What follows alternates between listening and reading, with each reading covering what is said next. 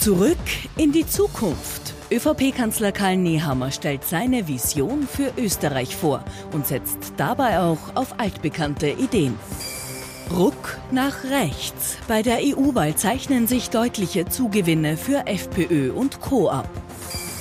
Stunden des Schweigens. Der ehemalige Finanzminister Gernot Blümel wird im Kurzprozess befragt und ist dabei auffällig still.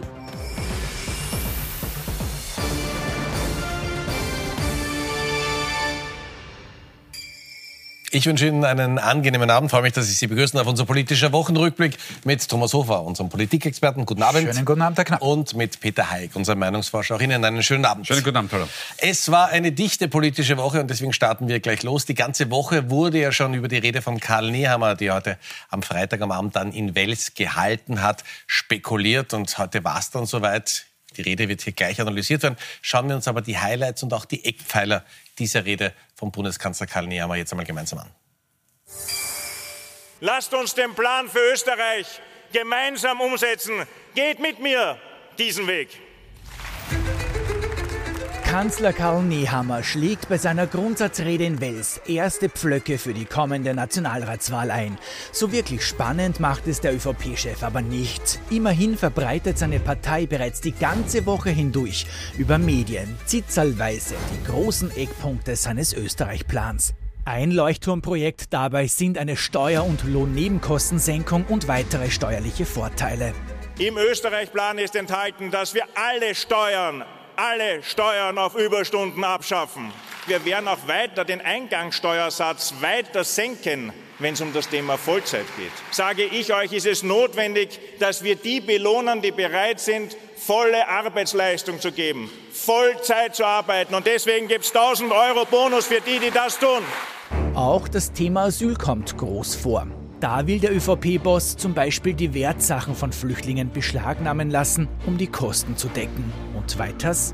Ein Auftrag, den ich mir gegeben habe, ist es, auch im Österreich-Plan dafür zu kämpfen und zu werben, dass wir eben die Migration in die Zuwanderung in den Arbeitsmarkt wollen, aber nicht die illegale Migration ins Sozialsystem. Und deswegen erst Anspruch auf Sozialleistungen nach fünf Jahren. Geht es nach Nehammers Österreich-Plan, dann soll es auch verbindliche Regeln fürs Gendern in der Verwaltung und an Unis geben. Der ÖVP-Chef möchte hier in Zukunft nur noch beide Schreibweisen erlauben, also etwa Österreicher und Österreicherinnen. Vor knapp einem Jahr war ihm das übrigens noch gar nicht so wichtig. Wir können mittlerweile trefflich wochenlang über das richtige Gendern in Broschüren und Publikationen diskutieren aber verlieren dabei den Blick auf die echten Probleme der Menschen. Und auch heute spricht er das Gendern in der Rede überraschend doch nicht an, obwohl es einer der ausgewählten Themen war, die die ÖVP bereits im Vorfeld bekannt gemacht hat.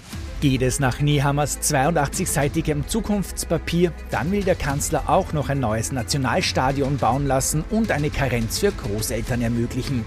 Ist das schon der große Wahlkampfauftakt der ÖVP?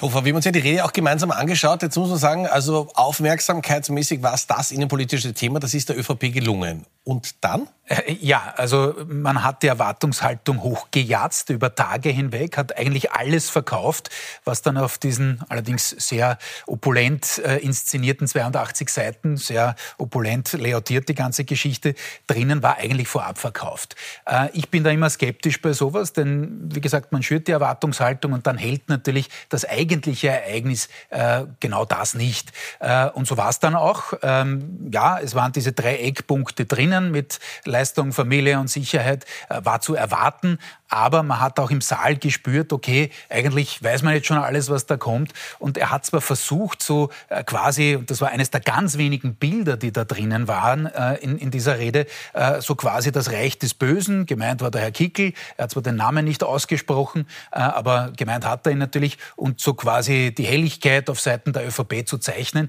Das ist aber ein Spagat, der nur schwer gelingen kann, weil warum?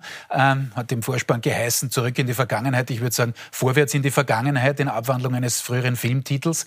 Äh, man hat natürlich äh, in, in vielen Bereichen die FPÖ-Positionen wie nicht eins zu eins übernommen. So ist man doch an sie sehr nahe herangerückt. Man möchte von Seiten der Nehammer ÖVP händeringend diese Zeit von Sebastian Kurz aus dem Jahr 2017 wiederbeleben, äh, möchte ein ähnliches Manöver machen mit ähnlichen, aber vielleicht etwas sozial verträglicheren Positionen ähm, der FPÖ das Wasser abgraben und, schau schon zum Demoskopen, äh, hofft darauf, dass diese sieben, acht Prozentpunkte Vorsprung äh, der Freiheitlichen irgendwie dahinschmelzen, nur aufgrund von solchen Ereignissen von heute. Und das ist aus meiner Sicht ähm, eher naiv.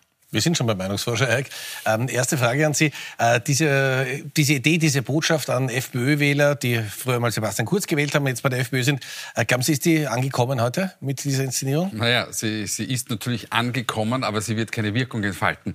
Ähm, denn wir haben in der Vergangenheit immer schon gesehen, wenn eine Stimmung sich einmal verfestigt hat, dann können sie sie eigentlich nur noch ganz schwer aufbrechen. Also entweder durch ein externes Ereignis oder dass innerhalb einer Partei was, äh, was passiert. Also Ibiza-Video ist ein, Klassiker dafür. Ähm, ich erinnere, weil der Kollege Hofer es angesprochen hat, an das Jahr 2017. Wir haben damals für ATV ein halbes Jahr davor, da war noch Reinhold Mitterlehner ähm, äh, Parteichef, haben wir die Sonntagsfrage mit Sebastian Kurz ähm, äh, abgetestet. Und ich habe mir das dieser Tage wieder angesehen. Ein halbes Jahr später war dann die Nationalzahl 2017, was damals damals bei der Befragung keiner wissen konnte. Und das Ergebnis war nahezu ident. Das heißt, die Stimmung war schon da. Und heute ist es genauso. Die Stimmung ist schon da und es geht eigentlich nur noch um vielleicht, und ich glaube, das ist das eigentliche Ziel äh, der ÖVP, es geht nur um diese 1, 2, 3 Prozentpunkte. Das, das geht nämlich, die man verschieben möchte nach oben, weil man möchte Zweiter werden. Und dann die Option zu haben, na, wir gehen nicht mit Kickel, aber wir gehen gerne mit dem Kollegen Babler als Juniorpartner. Gender, ein ganz, ganz großes Thema. Also war der erste Aufreger dieser Woche, ist auch in der Rede vorgekommen. Ist das dieses ganz, ganz wichtige Signal an die FPÖ-Wählerinnen und Wähler? Das ist einfach nur ein, ein, ein, ein, wertes, ein wertes Signal, dass man weiß, wo man steht. Kein Mensch wählt jetzt die Freiheitliche Partei wegen dem Thema Gendern. Das ist die Teuerung, das ist die Migration etc. etc. Und wir haben das ja abgefragt für die Kollegen von heute. Ja, die, der Vorschlag von, von, von Karl Nehammer, ähm, der kommt an. Das sehen wir mit äh, 37 Prozent. Nur noch das Ausformulieren der beiden Geschlechter. Ähm, wir haben 28 Prozent, die lehnen Gendern prinzipiell ab. Also die hätten gerne einfach nur die männliche Form, wie es jahrzehntelang, wenn Sie so wollen, jahrhundertelang übrig war. Und dann haben wir ähm, ein Viertel der Bevölkerung auch so gesagt, nein, ich hätte gerne das, das Sternchen und den Doppelpunkt und das hätten wir gerne. Also da liegt auf der richtigen Seite. Aber sorry to say that, ähm, Karl Nehmer wird damit kein Leiberl reißen. Wir haben jetzt eine erste Analyse von Thomas Hofer und Peter Haig zur Rede von Karl Nehmer gehört. Jetzt schauen wir mal, was die Oppositionsparteien zu dieser Rede sagen. Andreas Babler, der SPÖ-Chef, ist kurz nach der Rede von Karl Nehammer aufgetreten und das war seine erste Reaktion. Es ist eine Verarschung auch der österreichischen Bevölkerung, die jemandem ein Vertrauen schenken, ein Mandat geben, eine Regierung bilden zu können und am Ende einer Regierungsverantwortung, die jetzt in Neuwahlen noch bald münden wird, auch tatsächlich sagt, wir haben nichts geleistet und ich habe ein Programm, was ich eigentlich vorhabe. Seit 37 Jahren stellt die ÖVP den Wirtschaftsminister. Und jetzt erdreisten Sie sich heute hinzustellen und zu sagen, Sie machen jetzt einen Regimewechsel in der Wirtschaftspolitik. Das ist ja nur noch lachhaft. Die Kopiermaschine äh, der ÖVP läuft schon wieder. Also das ist der Autopilot der ÖVP vor der Wahl, da wir rechts blinken und dann links abbiegen äh, mit den Grünen. Also, dass die Opposition jetzt nicht sagt, das war die beste Rede aller Zeiten und wir treten gar nicht zur Wahl an, das überrascht wenig. Aber ich möchte gerne, wir haben jetzt gerade Heimbuchner gesehen, äh, mit der FPÖ beginnen. Äh, man hat auch im Vorspann oder im Vorfeld dieser Rede das Gefühl gehabt, also Herbert Kickl ist, ist Teil der Inszenierung. Also der, der, der kam so prominent vor. Vielleicht sollen wir es kurz ja? Äh, konkretisieren, was das war. Da sind also aufgetreten vom Generalsekretär, den Clubobmann und eine Staatssekretärin der ÖVP. Das sind die Bilder hier, äh. Und die ersten Minuten äh, dieser Zusammenkunft der ÖVP in Wales äh, drehte sich ausschließlich letztlich um Herbert Kickl. Und das ist natürlich an sich schon ein Problem. Und wir haben es hier an dieser Stelle ein paar Mal analysiert, dass wir gesagt haben, das innenpolitische Zonensystem dreht sich schon wieder permanent und ausschließlich um die blaue Zone. Und in letzter Konsequenz garantiert das dem Herrn Kickl die hundertprozentige Aufmerksamkeit. Die eigenen Konzepte, die eigenen Ideen, die man möglicherweise aber gar nicht hat von unterschiedlicher Seite, ähm, die äh, äh thematisiert man gar nicht mehr. Da traut man eigentlich der eigenen Wirkkraft äh, nicht mehr über den Weg, sondern man versucht sich über Gefühle gefühlte Nähe oder eben Ferne zum Herrn Kickel äh, zu definieren. Und das ist, glaube ich, und da bin ich ganz beim Kollegen Hayek, äh, in diesen Zeiten dieser großen Emotionen, auch dieser grundsätzlichen Unzufriedenheit, der schlechten Stimmung insgesamt, ist ja nicht nur in Österreich so, Regierungen haben es äh, europaweit schwer aktuell, ähm, ist das, glaube ich, zu wenig. Äh, wir werden es dann sehen am Wahltag, vielleicht passiert noch was, das können wir heute nicht wissen, aber es ist tatsächlich so, wie es der Kollege gesagt hat, äh, es ist jetzt das Match um Platz zwei, weil wir den Herrn Babler äh, gesehen haben, der zwar in der Wortwahl, das hätte ich etwas feiner formuliert an seiner Stelle, aber er hat das fast USA-like gemacht, indem er sofort nach der State of the Union, heißt es in den Vereinigten Staaten, sofort die Gegenrede gehalten hat und sofort hat versucht äh, zu kommentieren, was das ist strategisch kluger Schachzug. Das ist absolut richtig gemacht von der Inszenierung her. Ähm, wie gesagt, äh, der Herr Babler muss selber dran massiv arbeiten, ähm, dass er mehr als äh, Kanzler fähig äh, rüberkommt. Da würde ich solche Wortwahl äh, unterlassen an sich. Also Verarschung, sagt der Kanzler. Verarschung äh, ist ja? nicht ganz die feine Klinge, hätte er anders genauso sagen können. Und wo die Opposition da jetzt in, in allen drei äh, Punkten schon, schon äh, etwas trifft, ist natürlich diese, diese, dieser Spagat, auch das ist ein Spagat für die ÖVP. Einerseits zu sagen, wir sind jetzt zwar fast 40 Jahre äh, an der Spitze ja, und permanent in der Regierung, mal abgesehen vom Beamtenkabinett, ähm, und jetzt stellen wir vor, was haben wir vor. Nicht? Ähm, das ist natürlich gerade nach diesen ganz schwierigen Jahren, wo vieles selbst verabsäumt wurde, aber natürlich auch vieles von außen gekommen ist, das muss man konzedieren, äh, eine ganz, ganz schwierige Übung, wo natürlich es bei vielen Zielgruppen äh, klarerweise auch an der Glaubwürdigkeit fehlt.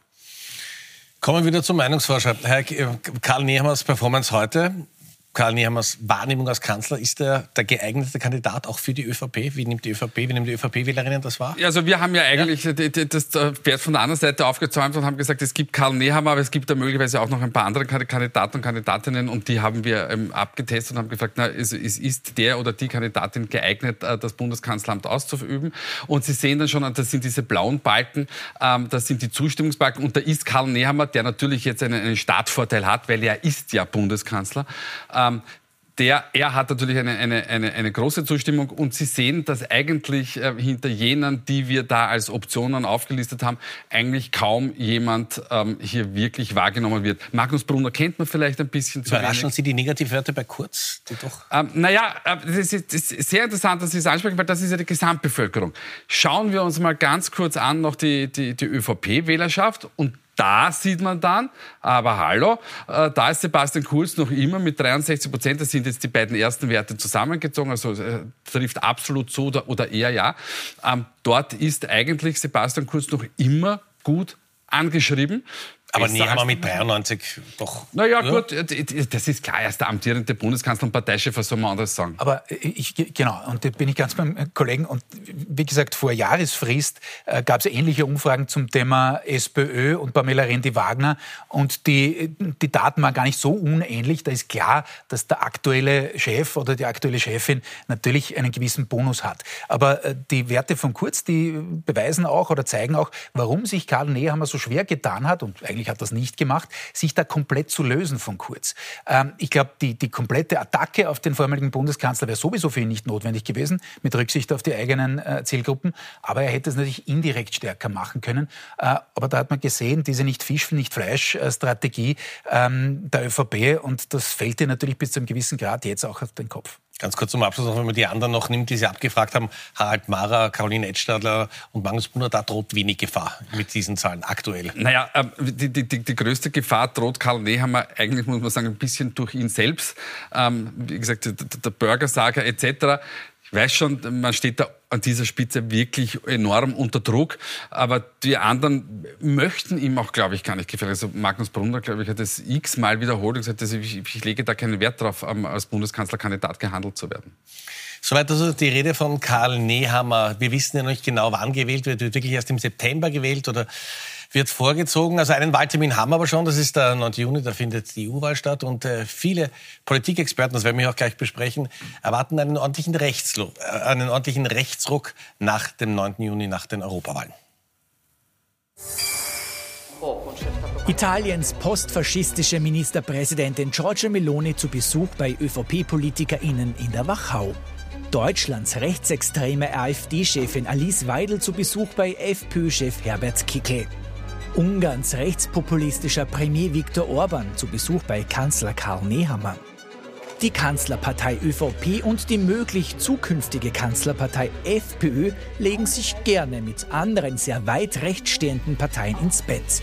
Bricht Europa jetzt also völlig nach rechts weg? Ein unabhängiger Think Tank prognostiziert diese Woche einen populistischen Aufschwung in Europa. Antieuropäische und rechtsextreme Parteien sollen bei den EU-Wahlen im Juni eine beträchtliche Anzahl von Stimmen erhalten. In bereits neun EU-Mitgliedstaaten, darunter etwa Österreich, Ungarn, Polen, die Niederlande, Belgien, Frankreich und Italien, führen antieuropäische populistische Parteien die Umfragen an. Und dem wollen linke und liberale Parteien entgegentreten. Die Grünen etwa. Sie präsentieren diese Woche die 23-jährige Klimaaktivistin Lena Schilling als EU-Spitzenkandidatin. Meine Kandidatur ist auch eine Kampfansage gegen rechts. Ja, wir haben schon gehört, wir sehen, dass Rechtspopulisten und Rechtsextreme in Europa an Rückenwind gewinnen und das ist ein ziemlich schlechtes Zeichen für unsere Demokratie und vor allem für die Menschen. Und auch die Neos wollen mit ihrem Spitzenkandidaten einen Rechtsruck in Europa entgegenwirken. Hier wird der Nationalratsabgeordnete Helmut Brandstetter diese Woche vom erweiterten Parteivorstand als Listenerster festgelegt. Wir sehen es aber auch bedroht von den Nationalisten, Populisten im Inneren. Und da mache ich mir schon große Sorgen, dass die dieses Projekt auch zerbomben. Da sind wir natürlich die Antwort drauf. Aber insgesamt ist das das Ziel, dass wir das auch aufhalten, reformieren, weil wir brauchen Reformen dringend und besser machen. Es gibt aber auch Menschen in Europa, die sich gegen einen Rechtsruck stemmen. Vergangenes Wochenende etwa in Deutschland. Da gehen rund eine Million Menschen auf die Straße. Große Demonstrationen auch in Österreich, also ähnlich nach dem Vorbild Deutschlands am Freitag. Jetzt gehen wir Stück um Stück durch. Also der 9. Juni, Wahltermin für die EU-Wahl und dann müssen wir jetzt wieder zur heimischen Innenpolitik. Es gibt das Gerücht, dass da möglicherweise beide Wahlen gleichzeitig stattfinden ja, könnten. Das ist aber mehr als ein ja. Gerücht, denn natürlich gibt es wesentliche Kräfte in der ÖVP, die in diese Richtung tendieren. Warum? Sie ist eher aus der Angst geboren. Nicht? Die positive Erzählung der ÖVP ist, naja, jetzt versucht man sozusagen einen Schub, den diese Rede, die wir gerade vorher besprochen haben, äh, den diese Rede auslöst, den zu nutzen und dann setzen wir uns zumindest von der SPÖ ab. Äh, also machen wir das so. Die Wahrheit ist natürlich durchaus anders, weil man sich vor allem fürchtet äh, vor einem massiven Dämpfer und einer Beschädigung auch der Marke Nehammer. Äh, Spitzenkandidat ist ja der Herr Lopatka, der bezeichnenderweise heute nicht einmal reden hat dürfen äh, bei dieser Veranstaltung. Es ähm, war einer, Entschuldigung, es war einer der Saga des Abends, deswegen müssen wir sagen. Dass du dir das antust, lieber Reinhold, ja. äh, das lässt tief blicken, kann man sagen, war ein sehr ehrlicher Moment, möglicherweise. Aber natürlich, man fürchtet sich vor diesem Schaden auch an der Marke Nehammer. Und deswegen äh, denkt man sehr wohl daran, äh, eben diese beiden Wahlen bei allen äh, Schwierigkeiten, was jetzt das Administrative angeht, zwei so große Wahlen nebeneinander oder gleichzeitig abzuhalten, äh, wirklich, wirklich zusammenzulegen. Äh, die Erzählung wäre klar, äh, allerdings, und jetzt kommt ein bisschen der Pferdefuß an der Geschichte, näher man will, so wird kolportiert, ähm, durchaus die Grünen davon überzeugen, dass man das gemeinsam macht. Weil man einerseits natürlich fürchtet, äh, dieses Freispiel der Kräfte möglicherweise im Parlament, wo wieder viel beschlossen werden könnte, auch gegen die ÖVP. Ähm, und da hofft man halt, dass die Grünen das machen. Die haben aber durchaus die dominante Strategie, dass man im Herbst wählt. Ich will niemandem Zynismus unterstellen, ist es auch nicht. Aber natürlich, wenn es einen heißen Sommer gäbe, wäre natürlich das Klimathema höher auf der äh, innenpolitischen Agenda. Es gibt auch in der ÖVP welche, die sagen, na bitte Vorsicht, erstens verlieren wir viel Geld, in dieser Zeit ähm, haben wir noch immer die 37,5 Prozent äh, vom letzten Mal. Jetzt um zwei, drei Millionen Euro ausgerechnet. Jetzt um ein paar Millionen Euro. Ähm, gibt auch andere Geschichten, sozusagen, wie viel Zeit hat der Herr Vlasny als durchaus weiterer, gar nicht kleiner Fisch im linken Wählerteil sich aufzustellen. Äh, also das ist quasi der Hintergrund. Die Grünen haben jetzt dann doch eine Kandidatin gefunden, nach langer, langer Suche. Lena Schilling ist sie präsentiert worden. Ähm, erster Auftritt in der Zeit im Bild 2 war durchaus sehr, sehr ansprechend. Ähm, wie schaut es aus mit, mit, mit den Chancen? Der, der, Trend für die Grünen könnte ja ein bisschen, wenn man manche Meinungsforschung glaubt, ein bisschen bergab gehen. Wird die FPÖ wirklich so stark, wie vorausgesagt? Ist dieses Momentum, ich mache Ihnen eh alle Möglichkeiten, ist dieses Momentum wirklich so stark, auch auf ja. EU-Ebene? Also das, das, Momentum für, für, die Freiheitlichen ist, ist so stark, weil wir in, in, den Umfragen erstmalig sehen, dass die Freiheitliche Wählerschaft im Gegensatz zu den Jahrzehnten davor bei den Europaparlamentswahlen sehr, sehr gut mobilisiert ist. Haben wir schon letztes Mal auch hier besprochen. Ähm, die Umfragen, die wir bis dato im Feld waren, waren alle ohne den Spitzenkandidaten und Kandidatinnen. Und jetzt eben mit zum Beispiel Lena Schilling oder dann auch mit Helmut Brandstetter wird das nochmal spannend, weil es gibt wenn man sich die Grünen ansieht, einen sehr wohl einen Unterschied auf Nationalratsebene und auf äh, Europaebene. Bei der Nationalratswahl weisen, weisen wir sie derzeit bei 9 bis 10 Prozent aus, bei der Europaparlamentswahl bei circa 12 Prozent. Das ist jetzt kein großer signifikanter Unterschied, aber man merkt, hier gibt es eine, eine, einen unterschiedlich, eine, ein unterschiedliches Movement. Und das war aber noch ohne der Frau Schilling. Und dieser Auftritt war wirklich tadellos, absolut. Man hat richtig gemerkt, wie sie sich warm spricht. Also das wird sehr, sehr spannend, weil sie kann jetzt auch in dieser Auseinandersetzung ähm, in der, bei der Europaparlamentswahl das gleiche spielen, was Claudia Gamon ähm, 2019 gespielt hat. Für die Neos damals, ja. Für die Neos damals, ja. Ähm, ein, ein, ein, eine, eine junge, gescheite Frau steht vier etwas älteren Herren gegenüber, da tut man sich dann schon auch manchmal in den Auseinandersetzungen leichter. Eine ereignisreiche Woche, wir bräuchten mehr Sendezeit, aber wir haben noch ein Thema. Über Sebastian Kurz haben wir ja schon gesprochen und der ist in dieser Woche auch wieder vorgekommen. Weiterer Verhandlungstag für Sebastian Kurz und sehr, sehr prominenter Zeuge, ein Sebastian Kurz Vertrauter und ehemaliger Finanzminister Gernot Blümel in dieser Woche als Zeuge vor Gericht. Hush, Lange nicht gesehen. Ich hoffe, es geht Ihnen allen gut. Mit dem Verständnis, dass ich äh, weder vor noch nach der Sitzung, sondern nur währenddessen inhaltlich Auskunft gebe. Reden ist Silber, Schweigen ist Gold. Das ist offenbar sowas wie das Motto des ehemaligen türkisen Finanzministers Gernot Blümel. Gestern vor Gericht und schon 2020 im Ibiza-Untersuchungsausschuss. Da sagt er größtenteils, ich kann mich nicht erinnern. Oder ich habe keine Wahrnehmung dazu. Oder auch ich kann für mich ausschließen, dass ich mich erinnern kann. So entschlägt sich Blümel damals über 80 Mal. Schließlich weiß er genau, dass er im Untersuchungsausschuss unter Wahrheitspflicht steht. Wohl auch deshalb ist Blümel jetzt nur Zeuge und sein Parteikollege, der ehemalige Bundeskanzler Sebastian Kurz, Angeklagter. Der soll nämlich im Ibiza-Untersuchungsausschuss seine Rolle bei der Ernennung von Thomas Schmidt zum Überchef absichtlich heruntergespielt haben, um den Eindruck von Postenschacher zu vermeiden. Das sagt zumindest die Staatsanwaltschaft und deshalb muss sich Kurz seit Mitte Oktober wegen mutmaßlicher Falschaussage verantworten. Auch gestern steht ihm wieder ein Prozesstag bevor. Lass uns also überraschen. Ich mich auch. Die Überraschung darüber, dass Blümel seinem Freund Sebastian Kurz den Rücken stärkt, war wohl nicht allzu groß. Die beiden haben weiter ein enges Verhältnis und arbeiten sogar in einem gemeinsamen Büro.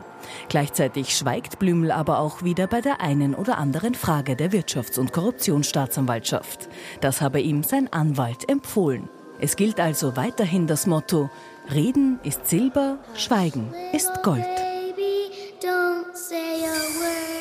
Wie wichtig Sebastian Kurz für die ÖVP noch immer ist, habe ich in den Zahlen gesehen, die Sie präsentiert haben heute. Ähm, wie gefährlich ist Sebastian Kurz? Welchen Einfluss könnte dieser Prozess noch für Karl Nehammer bedeuten?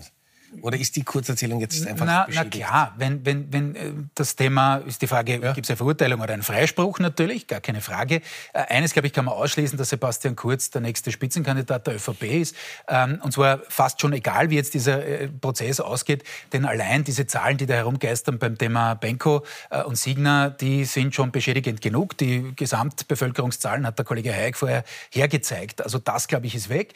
Aber natürlich, immer wenn dieses Thema der Chats, der potenziellen Korruption am Tapet ist, äh, auch über die EU-Ausschüsse natürlich, dann tut das der ÖVP nicht gut. Das ist halt ein weiterer Dämpfer, der da zu erwarten ist. Und insofern ähm, will man vielleicht auch, oder ist auch ein Argument natürlich für manche in der ÖVP, zu sagen, so, wenn wir gleich im Wahlkampf sind, dann gilt das quasi als, als böses Wahlkampfgetöse. Also schauen wir, dass wir die Ausschüsse noch einmal äh, abkürzen. Jetzt zieht sich der Prozess logischerweise in die Länge. Es werden auch mehr Zeugen einvernommen. Äh, die, eine Comeback-Story für Sebastian Kurz, äh, ist die, ist die leichter dann zu erzählen oder, oder wird das dann schwieriger oder geht das einfach in diesem gesamten Getöse einfach unter? Ja, erstens geht es unter, zweitens, äh, das ist der erste Ouvertüre, dieser Prozess. Der, der, der, der, große Prozess kommt, kommt ja erst noch. Also ich, ich würde mal vor der Hand überhaupt keinen Gedanken daran verschwenden, dass es da irgendwie ein, ein Comeback geben könnte kann man sich in ein paar Jahren überlegen, wenn, wenn vielleicht wirklich der, bei der ganzen Causa nichts übrig bleibt. Aber man sieht ja auch bei, den, äh, äh, bei, bei, Sebastian Kurz und allen anderen, die hier vor Gericht stehen, das ist keine leichte Situation. Das ist sehr, sehr belastend, dass man dann da noch drüber nachdenkt, ob ich vielleicht an die Spitze zurückkehre. Halte ich für übertrieben. In der letzten Minute noch die Top und Flops, die bringen wir heute auch noch unter. Wir haben Thomas Sofer und Peter Eick, die beiden Herren getrennt voneinander gefragt. Es war eine aufregende Woche, war aber besonders gut. Und wer hätte es durchaus besser machen können? Bitte, die Ergebnisse. Ja, äh, ganz kurz, äh, Top haben wir schon besprochen. Ja? Frau Schilling für einen wirklich sehr, sehr guten Auftritt in der ZIP 2. Sie wird ihre inhaltlichen Schwächen schon noch haben, schon klar. Aber es war eine sehr reife Leistung, muss man sagen. Das ist ein Top der Woche. Äh, diese äh, gemeinsame Geschichte, einerseits Hans-Peter Haselsteiner, ja. Äh, äh, rechts im Bild, ähm, das ist tatsächlich ein Problem gewesen gewesen. Er hat sich zwar lobenswerterweise in die ZIP 2 gesetzt, hat versucht, Signer zu erklären, aber sein Bild von wegen, na, es sind nur die Investoren geschädigt worden und das ist eigentlich eh alles ein bisschen hochgeherzt aufgrund der Prominenz des Herrn Benko, äh, das finde ich seiner, einer Persönlichkeit seines Formats unwürdig. Das andere ist äh, der Herr Stolzlechner aus der SPÖ, aus dem Wirtschaftsverband, der die glorreiche Idee hatte und gesagt hat, man sollte verordnen, dass die Liftkarten jetzt für Kinder nur mehr 10 Euro kosten. Das ist ein etwas eigenartiges Wirtschaftsverständnis, finde ich. Würde man auch niedrigere Preise wünschen, ist wirklich teuer geworden. Aber, letzter Satz, ähm, der Herr Stolzlechner ist offensichtlich äh, Gastronom, äh, würde ich mir äh, anschauen, wie er äh, darauf reagiert, wenn es heißt, jetzt haben wir das verpflichtende Schnitzel um 5 Euro. Herr, wir haben eigentlich gar keine Zeit mehr, aber ja, ich sind trotzdem dran. Ich, also, bisschen überziehen können wir. ich hatte auch die Frau Schilling ja? eigentlich, dann habe ich nochmal geswitcht auf Andreas Babler, der endlich einmal eine ordentliche Replik abgegeben hat, jetzt abgesehen von dem einen Wörter, aber sonst hat er das gut gemacht, hat doch äh, Herbert Kickl einmal äh, gut attackiert im Sinn Urbanismus, was heißt das? Äh, Flop der Woche X oder Twitter, äh, weil 50.000 Fake-Kontakte, mit denen Russland versucht, äh, in den deutschen Wahlkampf einzusteigen und äh, der Herr Musk möglicherweise nichts dagegen tut. Ähm, und da bin ich bei Karl Nehmer, ich bin auch für einen Klarnamen im Netz, auch wenn er schwer durchsetzbar ist. Meine Herren, herzlichen Dank. Ich darf mich bei Ihnen auch äh, fürs Zuschauen bedanken. War eine aufregende Woche. Die nächste wird mindestens genauso spannend. Wir freuen uns auch, wenn Sie in den Podcast unserer Sendung reinhören. Schönen Abend, schönes Wochenende. Wir sehen uns in sieben Tagen wieder.